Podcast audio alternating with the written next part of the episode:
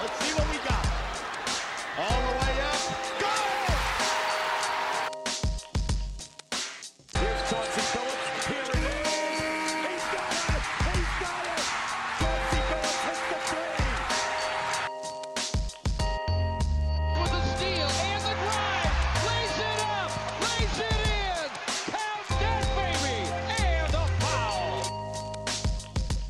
Bonjour à tous et bienvenue dans le 11e épisode des Chroniques de Motor City.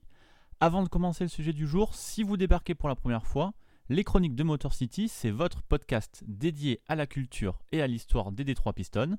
Ensemble, nous voyageons à travers le temps pour découvrir ou redécouvrir les moments qui ont compté dans la vie de notre franchise préférée, depuis sa création jusqu'à aujourd'hui.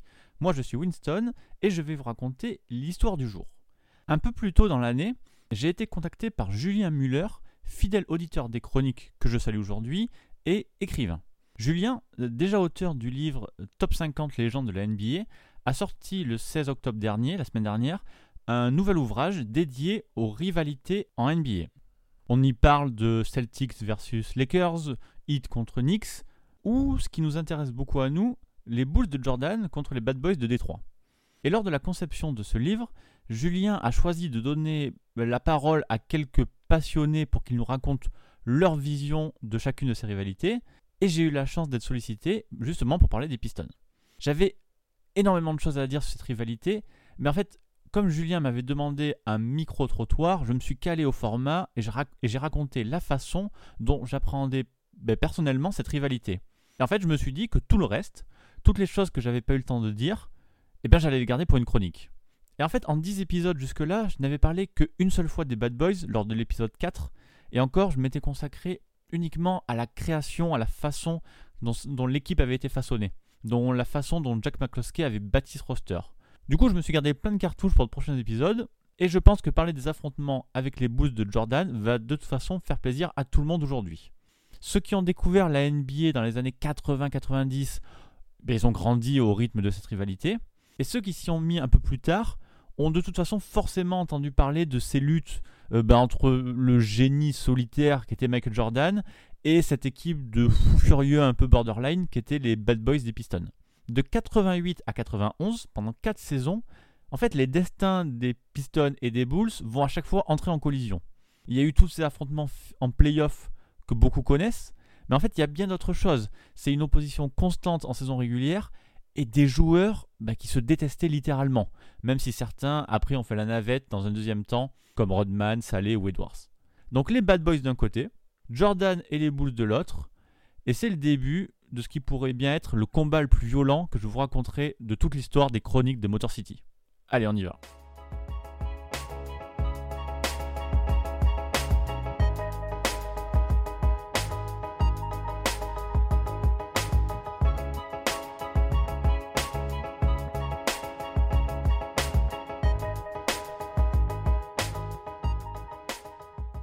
Beaucoup, pour à peu près tout le monde même, la rivalité entre les Bad Boys et les Bulls de Jordan commence en 1988. C'est la première fois que les deux équipes se rencontrent en playoff depuis que sont arrivés Isaiah Thomas d'un côté et Michael Jordan de l'autre. Mais en fait, on a déjà eu un avant-goût de cet antagonisme en 1974. Évidemment, il n'y a pas les deux joueurs. À l'époque, les deux franchises sont même dans la conférence Ouest, ouais ouais. Et en fait, elles n'existent, on va dire, pas vraiment dans le paysage NBA. Les Pistons ont eu beaucoup de mal depuis leur déménagement de Fort Wayne à Détroit. Et cette année-là, ils sont déjà bien heureux de se qualifier en playoff, puisque ça faisait 5 saisons qu'ils n'y arrivaient pas du tout.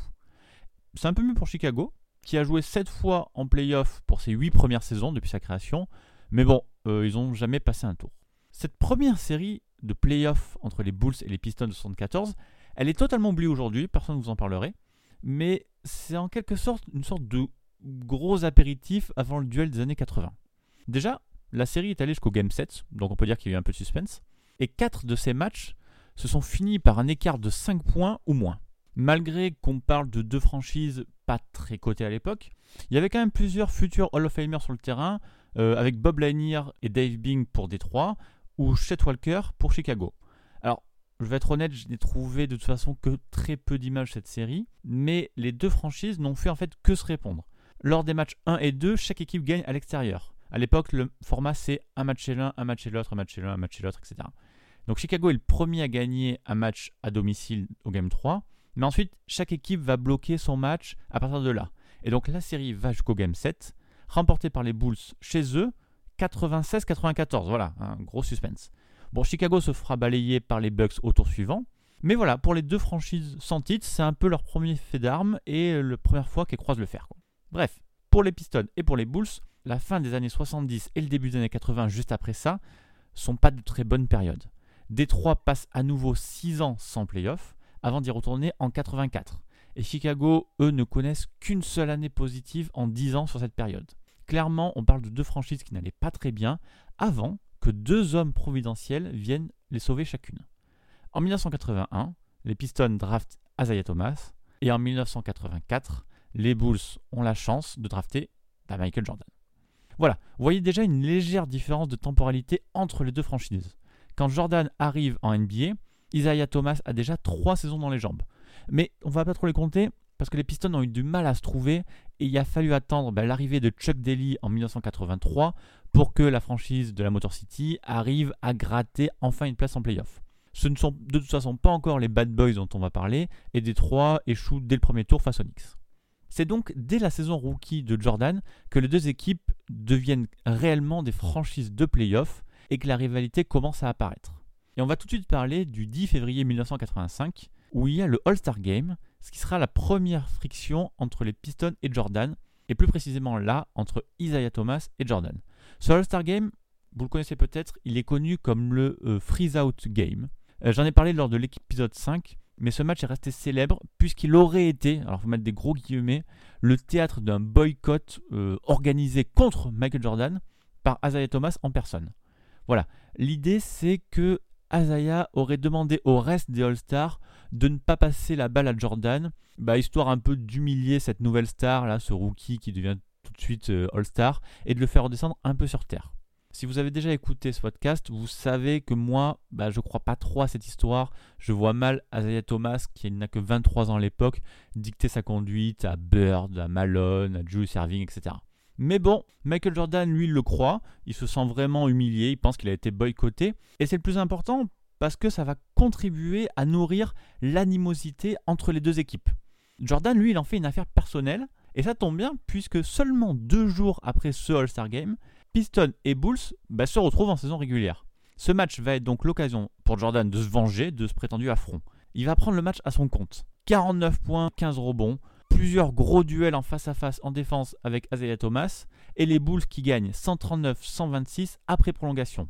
Immédiatement, ce match prend le nom de Freeze Out Revenge. Et on peut dire ce qu'on veut de Jordan, n'empêche que le gars savait faire passer des messages. En tout cas, c'est à ce moment-là que la rivalité commence vraiment à être musclée entre les Bulls de Jordan et les Pistons. Et puisqu'on parle de muscles, parlons un peu de ces Pistons qui deviennent petit à petit une des meilleures équipes de l'Est. Avec Chuck Daly, l'équipe se construit d'abord sur une énorme défense et un jeu physique qui est là pour user tous ses adversaires. En 1987, Détroit se qualifie pour sa première finale de conférence et rate de rien du tout l'accession au final NBA. Avec Rick Mahorn, Bill Lambier, Dennis Rodman, Joe Dumars, etc., les Pistons ont tout des Bad Boys, mais n'en ont pas encore le nom.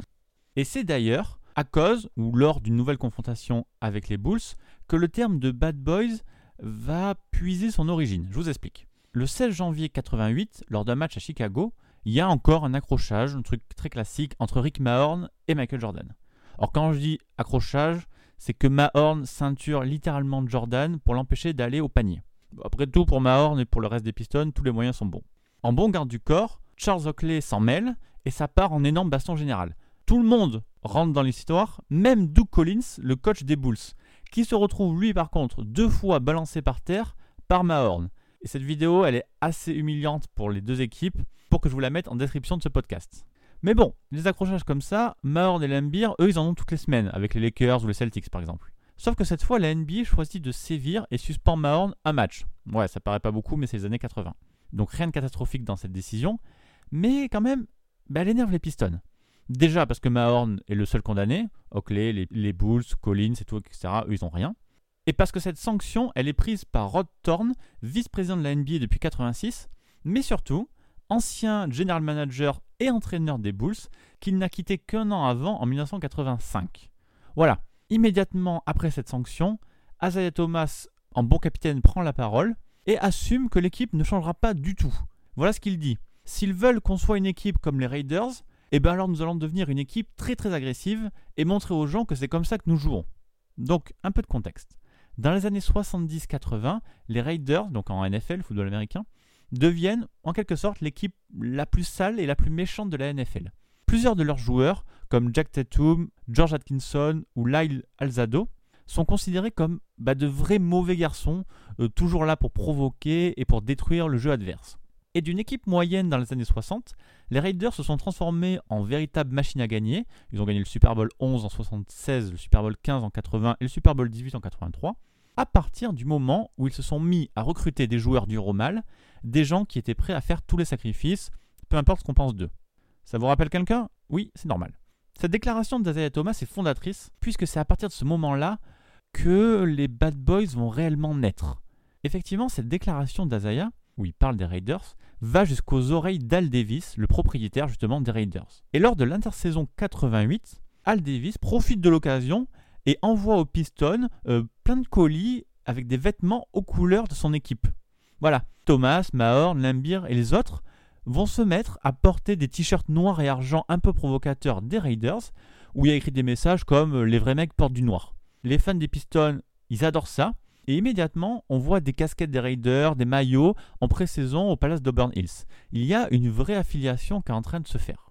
Et au même moment, la NBA elle-même, elle fait des vidéos pour toutes les équipes pour résumer les saisons. Et pour les Pistons, elle met comme titre les Bad Boys. Voilà. Ça y est, le nom est lancé. Il est même lancé par la NBA elle-même. Et il est absolument très vite adopté par le peuple de Détroit. Il y a Billy Byrne, qui est un entrepreneur local, qui propose même un logo spécialement fait pour ces Bad Boys.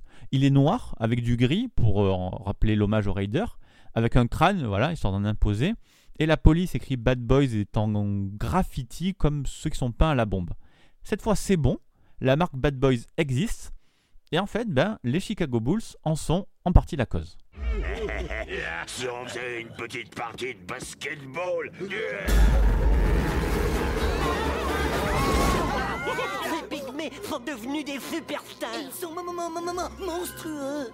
Oh, sapristi, son fils, des monstres On va maintenant parler de cette saison 88-89.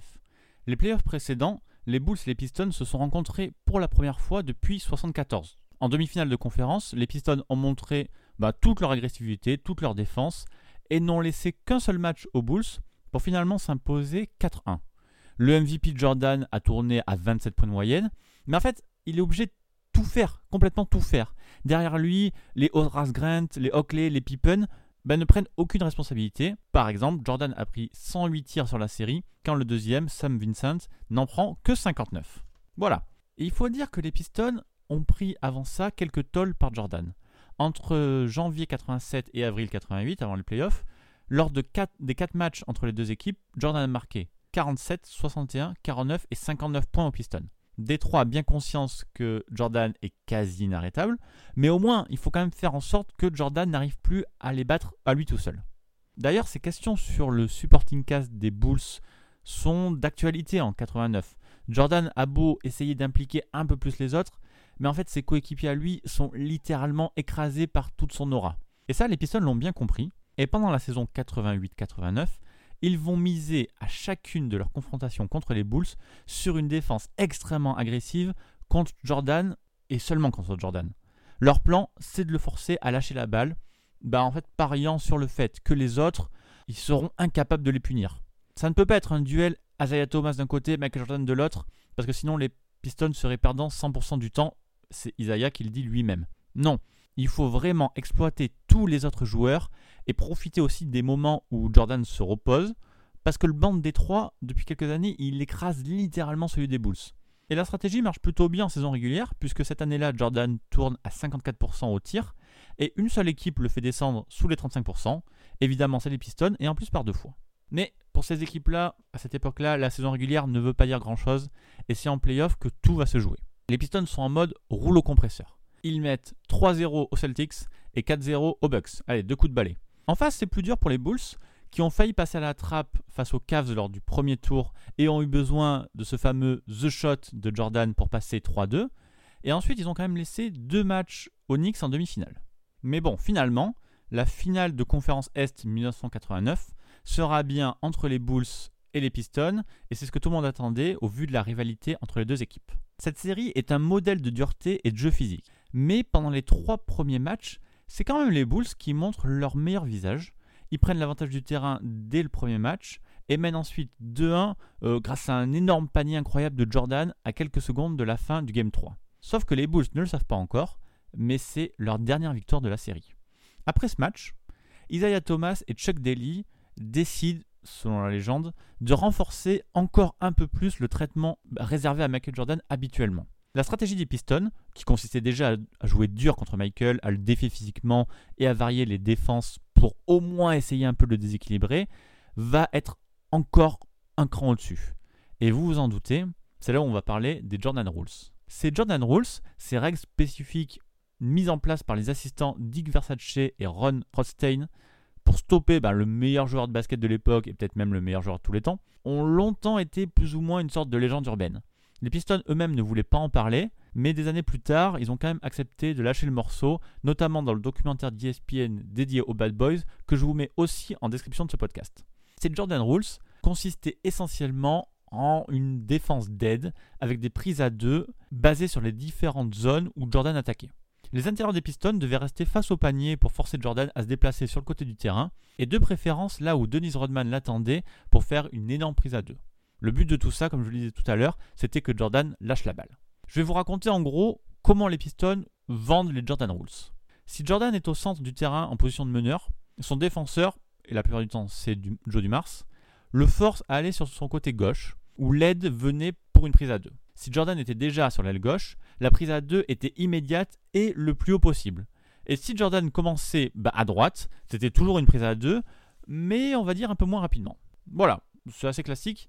Et l'autre règle, un peu plus, un peu plus sale, c'était qu'à chaque fois qu'il passait à côté d'un joueur des Pistons, il fallait le toucher, voire même le retenir un peu.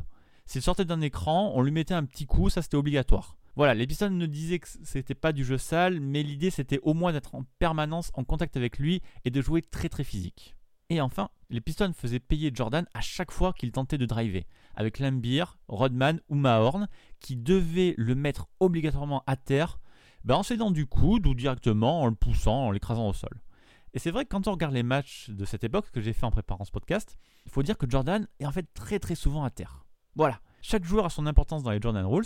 D'abord Joe Dumars, qui était son, on va dire, défenseur attitré. Petite taille, main active, mais très bon appui. Hein. Dumars, il avait donc mission d'orienter Michael vers l'aide défensive et le forcer à prendre de mauvaises décisions. Mais des fois, on switchait et c'était Dennis Rodman qui s'occupait de Jordan dans un style bah, un peu différent, hein, beaucoup plus grand, beaucoup plus physique. Lui, Rodman, il voulait s'imposer, rentrer dans la tête de Jordan, le déconcentrer et le faire craquer. Ces règles, ces Jordan Rules, c'était la défense, mais c'était aussi l'attaque. Chuck Daly voulait que Jordan se fatigue le plus possible à défendre lui-même. Et du coup, la balle était très souvent donnée aux joueurs que Jordan défendait, la plupart du temps Isaiah Thomas ou Joe Dumars. Voilà, en gros, ces fameuses Jordan Rules hyper connues, c'est juste des aides défensives et forcer Jordan à se fatiguer en défense. En gros, ça n'a rien de révolutionnaire et à peu près toutes les équipes pouvaient jouer comme ça. Mais la grosse différence entre les Bad Boys et ces autres équipes, justement, c'est que Détroit avait le personnel parfait pour jouer comme ça. Il n'y avait aucune autre équipe à l'époque en NBA qui n'avait de si bons défenseurs, des joueurs aussi forts mentalement, capables de se sacrifier et surtout, c'est important, d'accepter ce rôle de méchant. Jordan lui-même a dit plus tard qu'à l'époque, il n'était pas prêt physiquement, qu'il n'avait pas l'énergie suffisante pour affronter ce, ce traitement, et surtout, les coéquipiers de Jordan, eux, ils se retrouvaient quasiment toujours seuls. Mais ils n'étaient absolument pas capables à cette époque-là de punir les Pistons. Et ils étaient franchement ignorés, Pippen en tête. Ils n'en avaient rien à faire. Pour les Bad Boys, à part Jordan, les autres Bulls n'étaient que des sous-fifres. C'était même appelé les Jordanaires. Et c'est avec cet état d'esprit que les Pistons renversent la série et gagnent les trois matchs suivants, dont les deux à Chicago. Sur le tableau noir dans les vestiaires, Chuck Daly écrit Contrôler le rebond, énergie, intimider, dominer, suivez les Jordan Rules. Les Bulls ne peuvent absolument pas répondre. Détroit retourne en finale NBA et balayeront ensuite les Lakers pour remporter leur premier titre en 1989. Rendons en direct au forum à Los Angeles où les Lakers viennent de refuser d'entrer sur le terrain. Les gars, il faut vous habiller. Le match doit commencer dans moins de 5 minutes. Ou bien on va se récolter une amende monumentale. Je regrette, on peut pas rentrer dans ce vestiaire. Non. Vous savez ce qui est arrivé à Barclay Wing? Il y a sûrement des germes quelque part. Cédric, ça s'est passé à New York. À 5000 km au moins. Ces bactéries-là, ça voyage plus vite que la lumière, chef. Oui, comme dans l'invasion des profanateurs. Ah, entendu. Habillez-vous dans le couloir. Maintenant qu'ils sont champions, les Bad Boys ne comptent pas s'arrêter là. Ils perdent Rick Mahorn malheureusement lors de l'expansion draft de 89, mais l'état d'esprit reste. Et en cette saison 89-90, toutes les équipes essayent maintenant de jouer plus dur que les Bad Boys. Dès qu'une équipe vient jouer à Détroit, il y a toujours un gros costaud qui dit être prêt pour le défi physique, qu'il est là pour éclater les Bad Boys. Sauf que pour les Pistons, entendre ça, ça signifie qu'ils ont déjà gagné le match.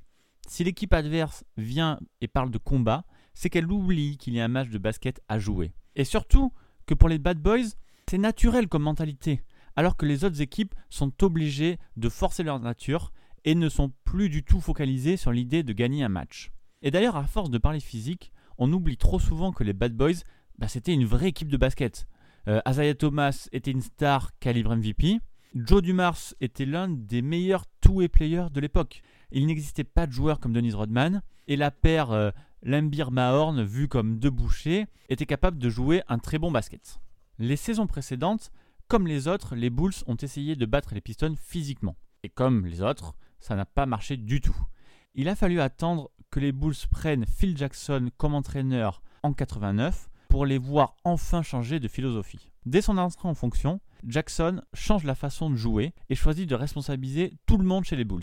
En collaboration avec Tex Winter, qui est l'inventeur initial de la technique dont je vais vous parler, ils mettent au point un schéma nommé l'attaque en triangle, censé être un moyen de contrer la défense des Pistons. Le principe en gros, c'est de libérer les joueurs de leur position, de créer du mouvement et de multiplier les solutions pour le porteur de balle. Les joueurs bougent dans tous les sens, changent de position, le spacing est optimisé et donc les Z, euh, les fameuses Z que les Bad Boys aiment beaucoup, sont bien plus compliquées. Et même si l'intelligence de jeu est cruciale dans ce système, c'est quand même avant tout fait pour les gros joueurs de 1 contre 1, et à ce jeu-là, personne ne bat Michael Jordan.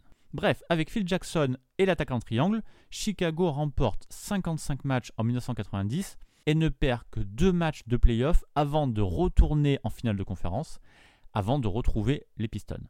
De son côté, Détroit a gagné 59 matchs, a fini premier de la conférence Est et n'a perdu qu'un seul match lors des deux premiers tours de playoff. Cette série de playoffs, cette finale de conférence 90, c'est le bouquet final de cette rivalité. C'est tout simplement le moment le plus intense entre les Bad Boys et les Bulls de Jordan.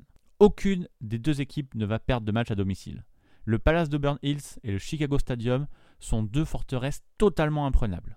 Jordan, il est impérial sur cette série, avec une moyenne de 32 points et de 6 passes par match, en impliquant au mieux ses coéquipiers.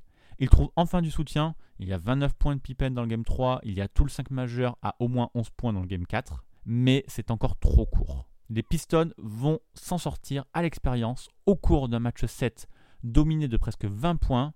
Ils limitent les Bulls à 74 pauvres petits points. Et Scottie Pippen lâche Jordan en étant horrible, 2 points à 1 sur 10 en 42 minutes. Visiblement, on a appris plus tard que c'était à cause d'une migraine. Bref. Les Pistons partent ensuite en finale NBA, une nouvelle fois où ils écrasent les Blazers 4-1 pour réaliser le back-to-back. Côté Détroit, on a atteint l'objectif, alors que côté Bulls, on est très en colère après cette troisième défaite de suite en playoff contre les Pistons, et c'est avec une énorme envie de revanche que les Bulls vont aborder toute la saison 90-91. Cette saison, elle est très difficile pour les Pistons, double champion NBA. Isaiah Thomas connaît deux mois d'indisponibilité à cause de plusieurs blessures et Détroit ne gagne que 50 matchs.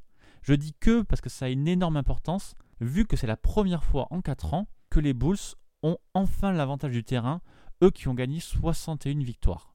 C'est très important. L'attaque en triangle fonctionne à merveille et les Bulls ont enfin de vrais joueurs de complément, plus nouveauté, un banc haut niveau. Les deux équipes se retrouvent, maintenant a l'habitude, pour la troisième fois consécutive dans le cadre de la finale de la conférence Est. Les Pistons commencent à vieillir, il ne faut pas se le cacher. La santé n'est pas au rendez-vous. Ils ont perdu des forces au tour précédent contre les Hawks et les Celtics, mais les Bad Boys sont toujours là. Ils continuent à jouer physique et ils continuent à respecter les Jordan Rules.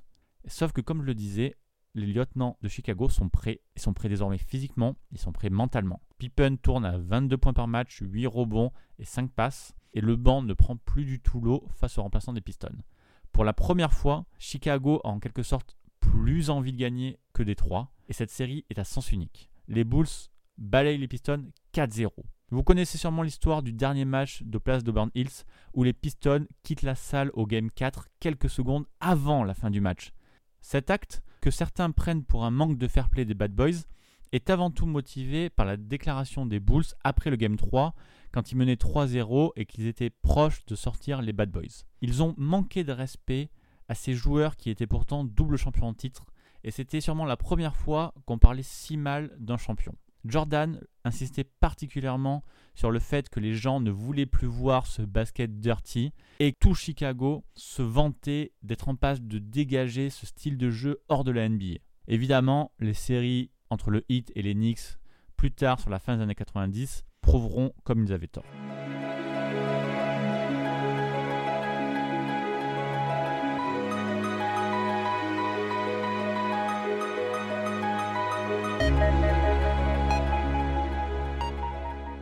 Cette défaite des Pistons en 91, cette défaite des Bad Boys, marque en quelque sorte le passage de flambeau et le début de la domination des Bulls.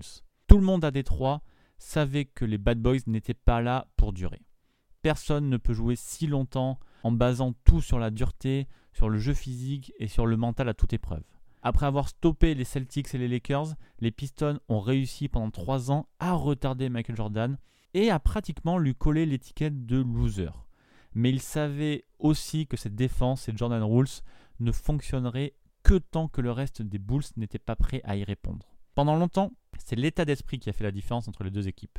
Les Pistons ne doutaient jamais et restaient sûrs de leur force même après une défaite. Ces quatre confrontations en playoff, dont trois en finale de conférence, bah, ils nous ont offert une des plus belles, voire la plus belle rivalité de l'histoire de la NBA. Et même pour l'héritage de Jordan lui-même, cette rivalité est importante puisque ce sont les luttes acharnées avec les Pistons qui ont façonné le Jordan qu'on connaît et qui gagnera ensuite 6 titres. Mais les Bad Boys, ce ne sont pas que l'équipe qui a donné du mal à Michael Jordan. Les Bad Boys ont été double champions en 89 et en 90 et ont réalisé de grandes performances pendant leur prime. En 88, ils se débarrassent de leur bête noire les Celtics et auraient dû être champions face aux Lakers. En 89, ils réalisent une énorme série de 25 victoires en 26 matchs en saison régulière. Ils battent les Knicks, ils battent les Pacers et les Bulls en playoff pour ensuite sweeper les Lakers de Magic en finale. Enfin en 90, après cette lutte incroyable contre les Bulls, ils ont maîtrisé de bout en bout la finale contre les Blazers. Malheureusement, la NBA n'a pas su ou n'a pas voulu donner à cette équipe les honneurs qu'elle méritait. Heureusement, le temps a fait son œuvre et les Bad Boys bah, sont aujourd'hui autant respecté que détesté, et je crois que c'est une situation avec laquelle il serait OK. Notre chronique touche maintenant à sa fin. J'ai pris énormément de plaisir à vous la raconter, et je serai de toute façon toujours là, comptez sur moi, pour rendre hommage aux Bad Boys. J'espère aussi qu'à ma façon, j'ai rendu hommage à Jordan et aux Bulls, qui sont la moitié de toute cette rivalité et qui ont fait le sel de toute cette période. Aux fans de Jordan, je sais qu'ils sont nombreux, je suis sûr que vous m'en voudrez pas d'avoir pris un peu parti pour les Pistons. Voilà, vous pouvez retrouver tous les épisodes des chroniques de Motor City sur les plateformes comme Apple Podcasts, Google Podcasts, Spotify et Deezer, ainsi que sur les agrégateurs de podcasts comme Podcast Addict sur Android. Et les premiers épisodes des chroniques de Motor City sont aussi à retrouver sur YouTube. Merci encore à tous ceux qui ont pris le temps pour mettre une note et un commentaire sur iTunes, Apple Podcasts. Si vous ne l'avez pas fait et que vous avez envie de soutenir le podcast, c'est le moment. Sinon, parlez-en simplement autour de vous sur les réseaux, c'est la meilleure chose à faire. Merci beaucoup. En attendant le prochain numéro, je vous invite à me retrouver sur Twitter pistonfr et sur le site pistonfr.com. Merci encore pour votre soutien et à très bientôt pour une prochaine chronique.